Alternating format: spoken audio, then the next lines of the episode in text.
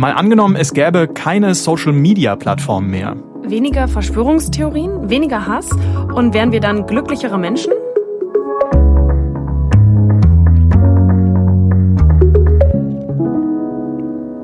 Hallo, ich bin Marcel Heberlein. Und ich bin Sophie von der Tann und wir sind beide Korrespondenten im ARD Hauptstadtstudio in Berlin. Und jede Woche spielen wir hier ein Zukunftsszenario durch.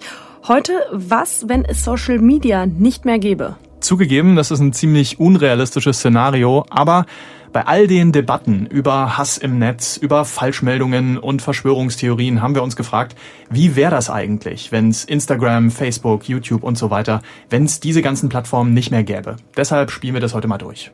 Wenn es wirklich kein Social Media mehr gäbe, dann könnte sich die Tagesschau in der Zukunft vielleicht mal so hier anhören. Die Lebenszufriedenheit der Deutschen hat im vergangenen Jahr deutlich zugenommen. Forscher führen das auf die Abschaffung von sozialen Netzwerken zurück. Seitdem ist außerdem die Nachfrage nach Büchern deutlich gestiegen. Auch Sport- und Musikvereine melden wieder höhere Mitgliederzahlen. Laut Umfragen glauben zudem deutlich weniger Menschen an Verschwörungstheorien als in der Zeit mit sozialen Medien. Sophie, jetzt mal ehrlich, wie viel Zeit verbringst du so am Tag auf Instagram? Ja, also ich habe da gestern mal in der App nachgeschaut. Ähm, das kann man ja checken, was man da so als Durchschnittszeit hat. 40 ähm, Minuten kam da raus. Na, das geht ja noch, oder? Ja, ich fand schon mehr, als ich erwartet hätte. Ähm, du bist ja nicht so oft auf Insta, oder? Eher so Twitter-süchtig. Ja, ich habe die Twitter-App sogar extra gelöscht, damit ich nicht so viel draufgehe. Aber jetzt mache ich es halt über meinen Internetbrowser. Also es hat sich noch nicht so richtig gelohnt. Ja, das ist schwierig, sich da auszutricksen. Im Durchschnitt verbringen wir Deutschen übrigens pro Tag knapp über eine Stunde in den sozialen Medien. Jugendliche deutlich mehr, fast zweieinhalb Stunden auf YouTube und eine gute Stunde auf Instagram. Na siehst du, da geht's ja noch bei dir. Dann gibt's aber natürlich auch diejenigen, die sagen, ich fahre meinen Social-Media-Konsum radikal runter. Ne? Ja, Nena Schink zum Beispiel. Sie ist Journalistin und hat mal fürs Handelsblatt ein Experiment gemacht, selbst zur Influencerin zu werden. Und da hat sie dann täglich zwei Stunden auf Instagram verbracht, jetzt nur noch strikt 15 Minuten. Und über ihre Erfahrungen, über ihre Entscheidung auszusteigen, darüber hat sie sogar ein Buch geschrieben. Das ist ein Bestseller geworden. Also ich würde sagen, das trifft auf jeden Fall einen Nerv. Und ich habe sie gefragt, was sie jetzt mit ihrer neuen freien Zeit macht. Ich habe es gar nicht gemerkt, was Instagram für ein Zeitfresser war. Und jetzt, seit ich diesen Timer habe, Instagram nicht mehr auf meinem Handy habe, sondern nur noch über den Browser benutze, seitdem lese ich wieder. Ich habe jetzt diesen Monat schon drei Bücher gelesen, also im Mai also im vergangenen Monat. Du erzählst in deinem Buch ja auch, wie dich das unter Druck gesetzt hat, immer nach dem ja. schönsten Motiv zu suchen, der besten Selbstinszenierung und dass man sich eben auch dauernd mit anderen vergleicht. Wenn es jetzt gar keinen Social Media mehr gäbe, wie wäre das? Ich glaube, dass ohne Social Media die Welt eine bessere wäre und ich halte Instagram für das selbstzerstörerischste Netzwerk von allen. Und ich bin mir sicher, dass Instagram die Seelen vieler meiner Generation zerstört, weil es diesen Druck gibt, dazuzugehören. Boah, das war mal eine Ansage. Aber so hundertprozentig ist Nena auch nicht ausgestiegen. Sie hat noch ein Profil. Sie will nicht ganz weg von Instagram, weil sie halt als Journalistin schon noch mitbekommen will, was so passiert. Gut, aber für richtige Influencer, die von Plattformen wie Instagram leben, für die wäre das ja wahrscheinlich das Ende, wenn es kein Social Media mehr gäbe, so wie in unserem Szenario, oder? Das ist ja mittlerweile ein riesiges Business. Laut Schätzungen könnten Unternehmen dieses Jahr eine Milliarde Euro an Influencer zahlen für Werbung im deutschsprachigen Raum. Auch wenn das jetzt vielleicht noch mal ein bisschen nach unten korrigiert wird wegen Corona, da fließt sehr viel Geld. Werden die Influencer dann also in unserem Szenario alle arbeitslos? Ja, das habe ich eine Influencerin gefragt, Luisa Dellert. Die hat fast 400.000 Follower auf Instagram und sie meinte, sie würde wohl nicht arbeitslos werden. Sie hat eine Ausbildung, betreibt einen Online-Shop.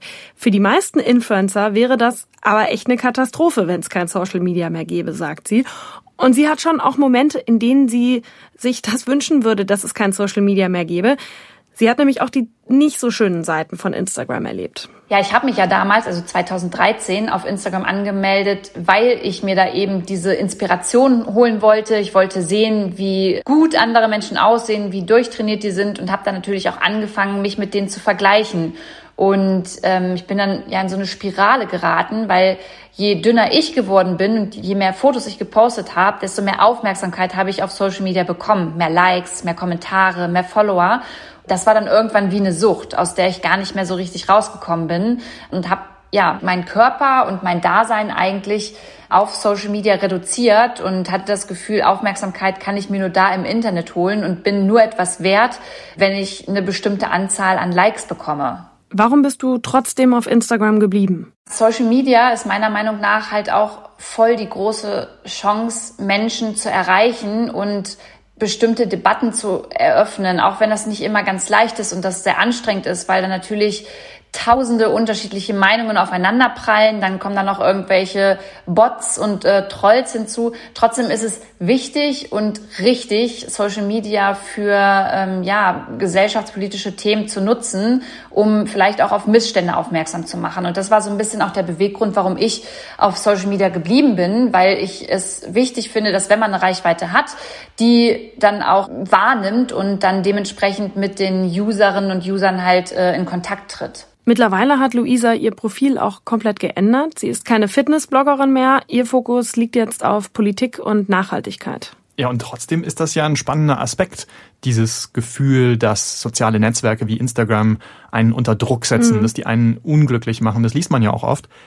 Würde ja auch im Umkehrschluss bedeuten, in unserem Szenario, ohne Social Media, wären wir dann glücklicher. Du hast dir das nochmal genauer angeschaut. Ja, und was ich rausgefunden habe, das hat mich total überrascht. Ich bin bei der Recherche zum Beispiel auf eine Langzeitstudie gestoßen von den Universitäten Oxford und Hohenheim.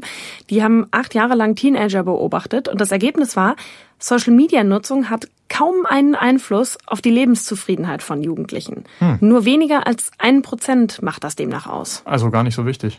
Ja, kaum. Also die Forscher sagen, es gibt so viele andere Aspekte, die Glück ausmachen. Ob man zum Beispiel gute Freunde oder Freundinnen hat, wie man sich mit seiner Familie versteht, eben sowas. Und mich hat das schon erstaunt, also wie dieser Unterschied ist, also zwischen dem, was man so subjektiv empfindet und dem, was bei so einer großen Studie dann rauskommt.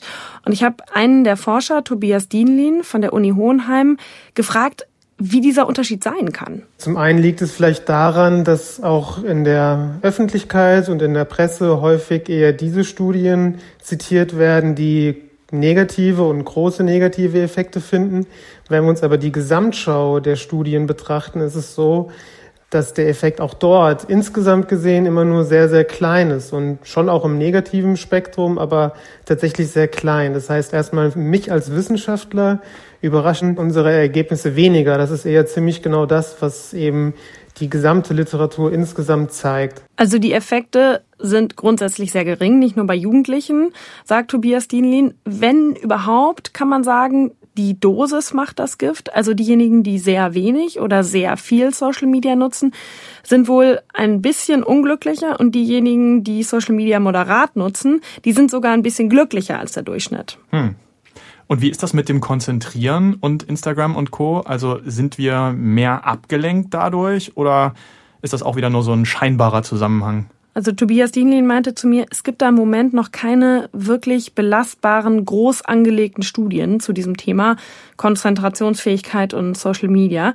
Es ist wohl so, dass einige Studien zeigen, dass Menschen das subjektiv so wahrnehmen, dass ein Handy und Social Media sie ablenkt.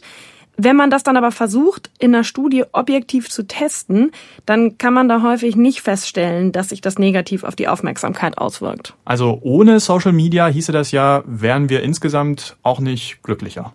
Ja, genau. Aber klar, Social Media hat auch Schattenseiten. Also laut einer Studie der DAK sind zweieinhalb Prozent der Kinder und Jugendlichen in Deutschland Social Media süchtig. Das sind immerhin 100.000. Und bei denen ist das Risiko dann auch höher, depressiv zu werden.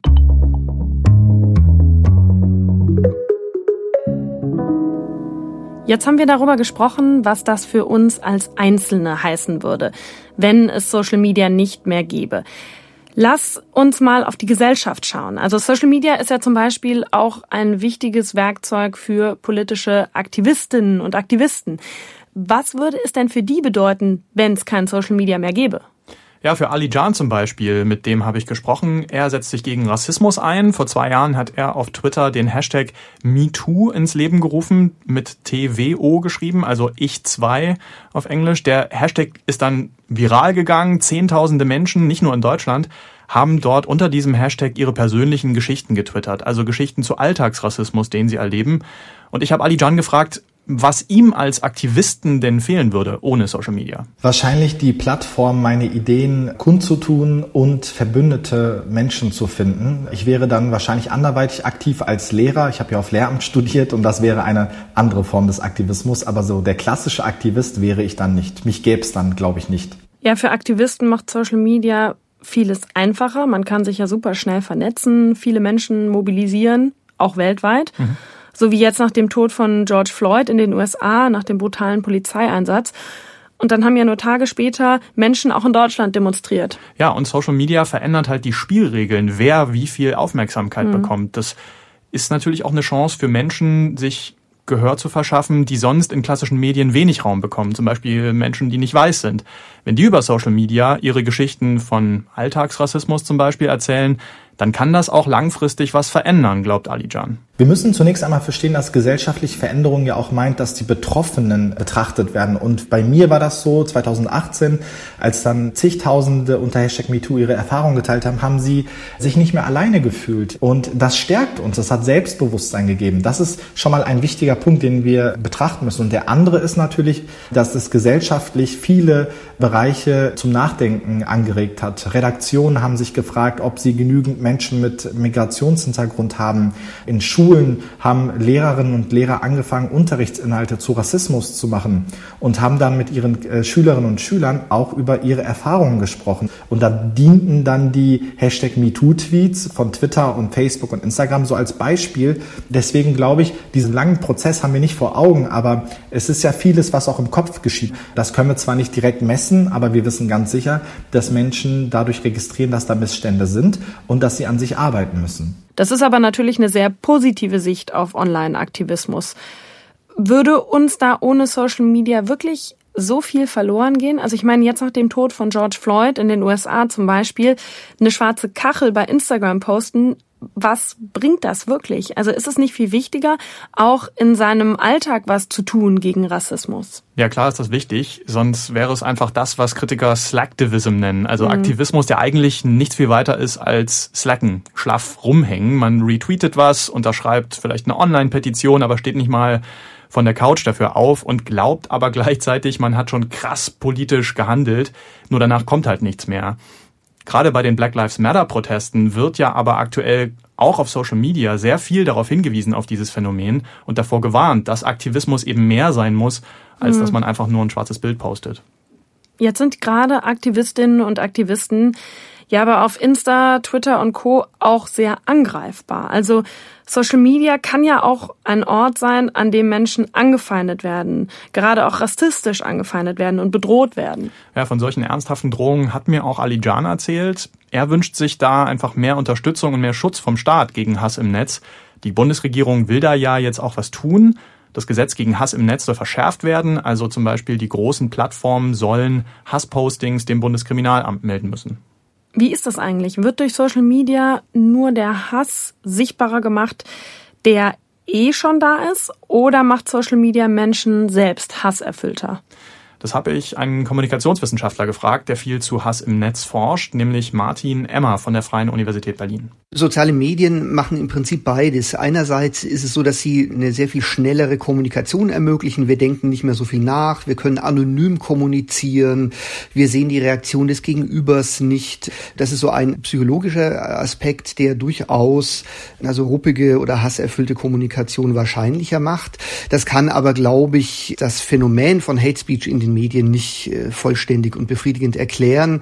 Ein wichtiger Erklärungsfaktor ist eben tatsächlich auch, dass einfach durch diese sozialen Medien Kommunikationsfelder öffentlich werden, die bisher in der traditionellen Medienwelt so nie an die Öffentlichkeit gekommen wären. All das, was an den Stammtischen passiert, was an heimischen Familientischen diskutiert wird, all das äh, kann jetzt plötzlich in sozialen Medienforen sichtbar werden. Und da sieht man dann eben schon, dass bestimmte Dinge, bestimmte Probleme, auch Antisemitismus, Rassismus und so weiter, ja ganz offensichtlich doch noch nicht so ähm, im Griff sind in unserer Gesellschaft, wie wir uns das lange vorgemacht haben. Und durch soziale Medien wird Hass und auch sexuelle Belästigung einfach leichter, oder? Also ungefragt Penisfotos verschicken, Dickpics. Ja, und auch da sehen manche Forscherinnen einen Effekt, dass man enthemmter ist, weil man scheinbar anonym auf Social Media unterwegs ist. Also es gibt den Hass, der jetzt einfach nur sichtbarer wird. Es gibt die Enthemmung durch Social Media, auch weil viele Hater ja sehen, ihr Hass, der wirkt, er findet ein Echo. Und dann gibt's auch noch politische Akteure, die ganz bewusst Hass streuen. Es wird ja oft diskutiert, dass es äh, von Seiten der russischen Regierung äh, Strategien gibt, äh, den Westen zu destabilisieren. Und da gibt es ja auch genug Hinweise, jetzt nicht nur im Bereich von Hate Speech, sondern auch von Desinformation, Fake News und so weiter. Das ist relativ plausibel. Es gibt Trolle, es gibt rechtsradikale Gruppen, die ihre Agenten durchsetzen wollen. Und all diese Akteure nutzen diese ganzen neuen Zugänge zu ihren Publika und auch zu einer allgemeinen politischen Öffentlichkeit.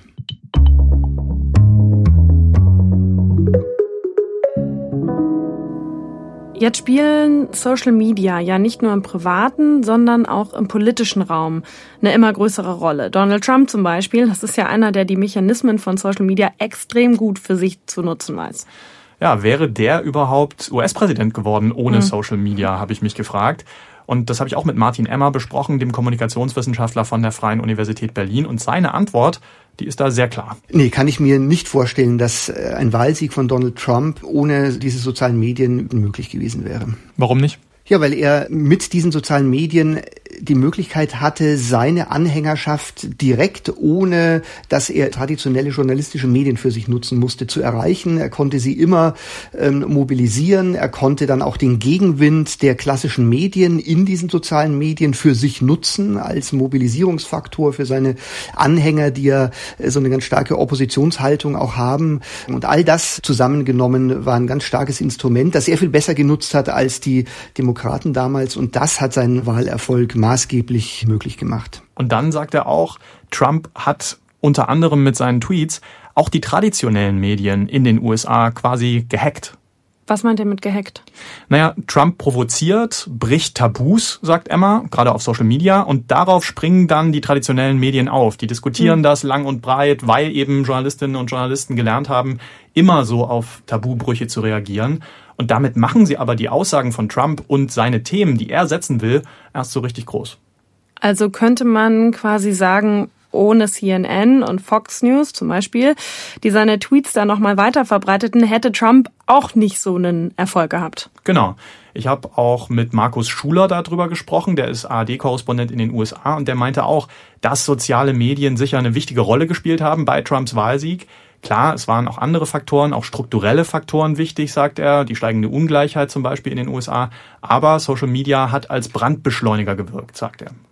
Wenn wir jetzt aber kein Facebook, kein Twitter und so weiter mehr hätten, wie in unserem Szenario, wäre die politische Debatte in den USA dann weniger polarisiert, weniger extrem? Naja, Markus Schuler, der ARD-Korrespondent in den USA, der zumindest hat mir da wenig Hoffnung gemacht. Ich glaube, diese polarisierte Diskussion, die erleben wir zumindest in den USA nicht erst mit Facebook und Twitter. Die gab schon seit den 80er Jahren hier in diesem Land. Da sind Fox News aufgekommen, CNN, das sind Fernsehsender, da brüllen sich auch manchmal die Leute an. Gerade Fox News polarisiert ungemein. Und in Zeiten, wo du eine Corona-Krise hast, wo es Proteste und Demonstrationen gegen Polizeigewalt gibt, Benachteiligung von Minderheiten, von Schwarzen. Dort wird sowas besonders offenbar und dort tragen auch diese Sender dazu bei, dass diese Debatte oft überhaupt nicht sachlich geführt wird. Ein gutes Beispiel für mich ist da, glaube ich, Deutschland. Hier ist die Zeitungslandschaft deutlich ausgeprägt. Hier gibt's noch viele lokale und regionale Zeitungen. In den USA sind die schon fast ausgestorben. Und es gibt einen starken öffentlich-rechtlichen Rundfunk, der eben auch zu einer Versachlichung von Debatten und von Diskussionen beiträgt. Jetzt haben wir darüber gesprochen, wie erfolgreich Donald Trump ist in den sozialen Medien mit seinen Tweets gerade ziemlich erfolgreich laufen in sozialen Medien ja auch Verschwörungstheorien. Mhm. Gerade in den letzten Monaten haben wir das gesehen, besonders beim Thema Corona. Du hast dich damit nochmal näher beschäftigt, welche Rolle soziale Medien bei der Verbreitung von Verschwörungstheorien spielen. Was hast du rausgefunden? Ja, nehmen wir mal das Beispiel YouTube. Der Algorithmus, der ist darauf getrimmt, dass er Videos vorschlägt, bei denen User möglichst lange dranbleiben. Hm. Und dann hat sich halt herausgestellt, dass das bei Verschwörungstheorien der Fall ist. Und deshalb hat YouTube in der Vergangenheit öfters solche Videos vorgeschlagen. Da kann man dann in so einen richtigen Sog kommen. Darüber schreiben Katharina Nokun und Pia Lamberti in ihrem neuen Buch Fake Facts. Und dieser YouTube-Algorithmus ist zwar nachgebessert worden, aber diese Vorschlagsalgorithmen grundsätzlich, die gibt's ja nach wie vor, auch auf Facebook. Okay, also es könnte sein, dass Verschwörungstheorien sich in unserem Szenario ohne Social Media nicht mehr so schnell verbreiten würden. Ja, aber andererseits sind Verschwörungstheorien ja auch nicht neu. Und ich fand ganz spannend, was Michael Butter dazu gesagt hat. Der ist Professor in Tübingen und Experte auf dem Gebiet und er meint, dass Verschwörungstheorien früher lange Zeit zum Mainstream gehört haben. Heute ist es so, sagt er, dass je nach Umfrage in den USA aktuell jeder Zweite an mindestens eine Verschwörungstheorie glaubt. In Deutschland ist rund ein Viertel wirklich empfänglich dafür. Hm.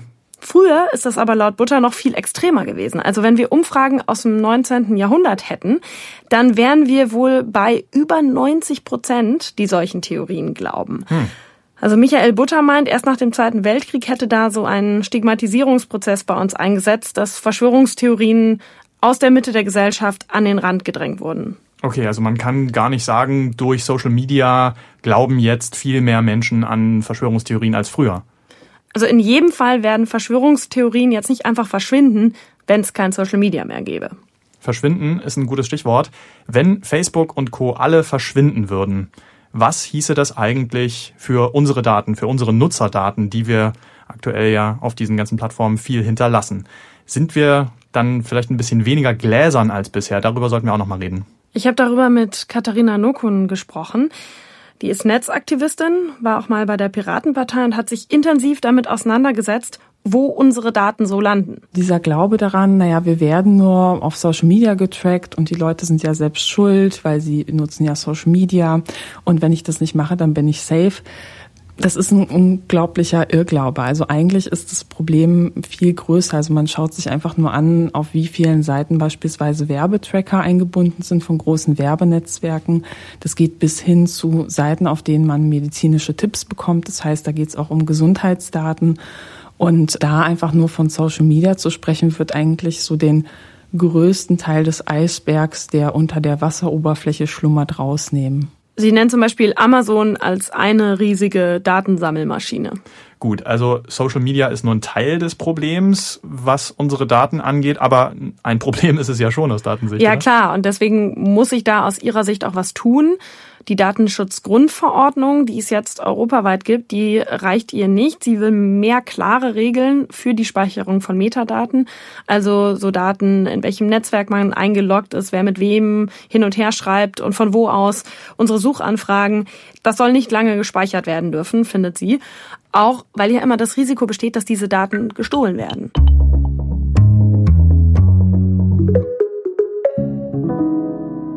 So, jetzt haben wir super viel besprochen. Lass uns nochmal zusammenfassen. Wenn wir wirklich kein Social Media, keine Social Media Plattform mehr hätten, wären wir dann glücklicher? Ja, vermutlich nicht. Also die Forschung zeigt zumindest, dass da ganz viele andere Faktoren eine Rolle spielen für unsere Zufriedenheit.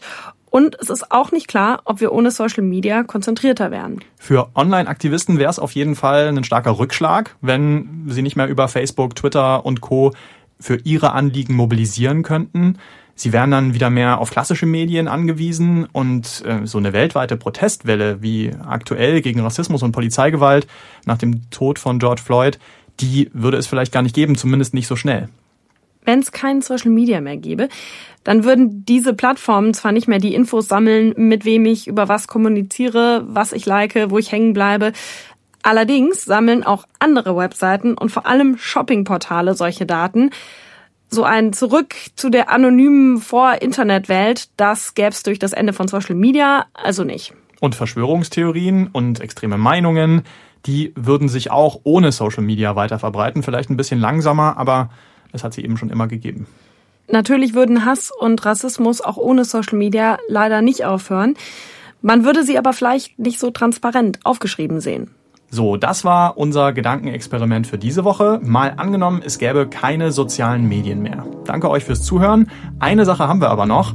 Wenn ihr Fragen an uns habt, an uns persönlich oder zum Podcast, wenn ihr Kritik habt oder Feedback, dann schreibt's uns an malangenommen@tagesschau.de. Anfang Juli wollen wir eine extra Folge machen, nur mit den Antworten auf eure Fragen. Tschüss und macht's gut. Ciao.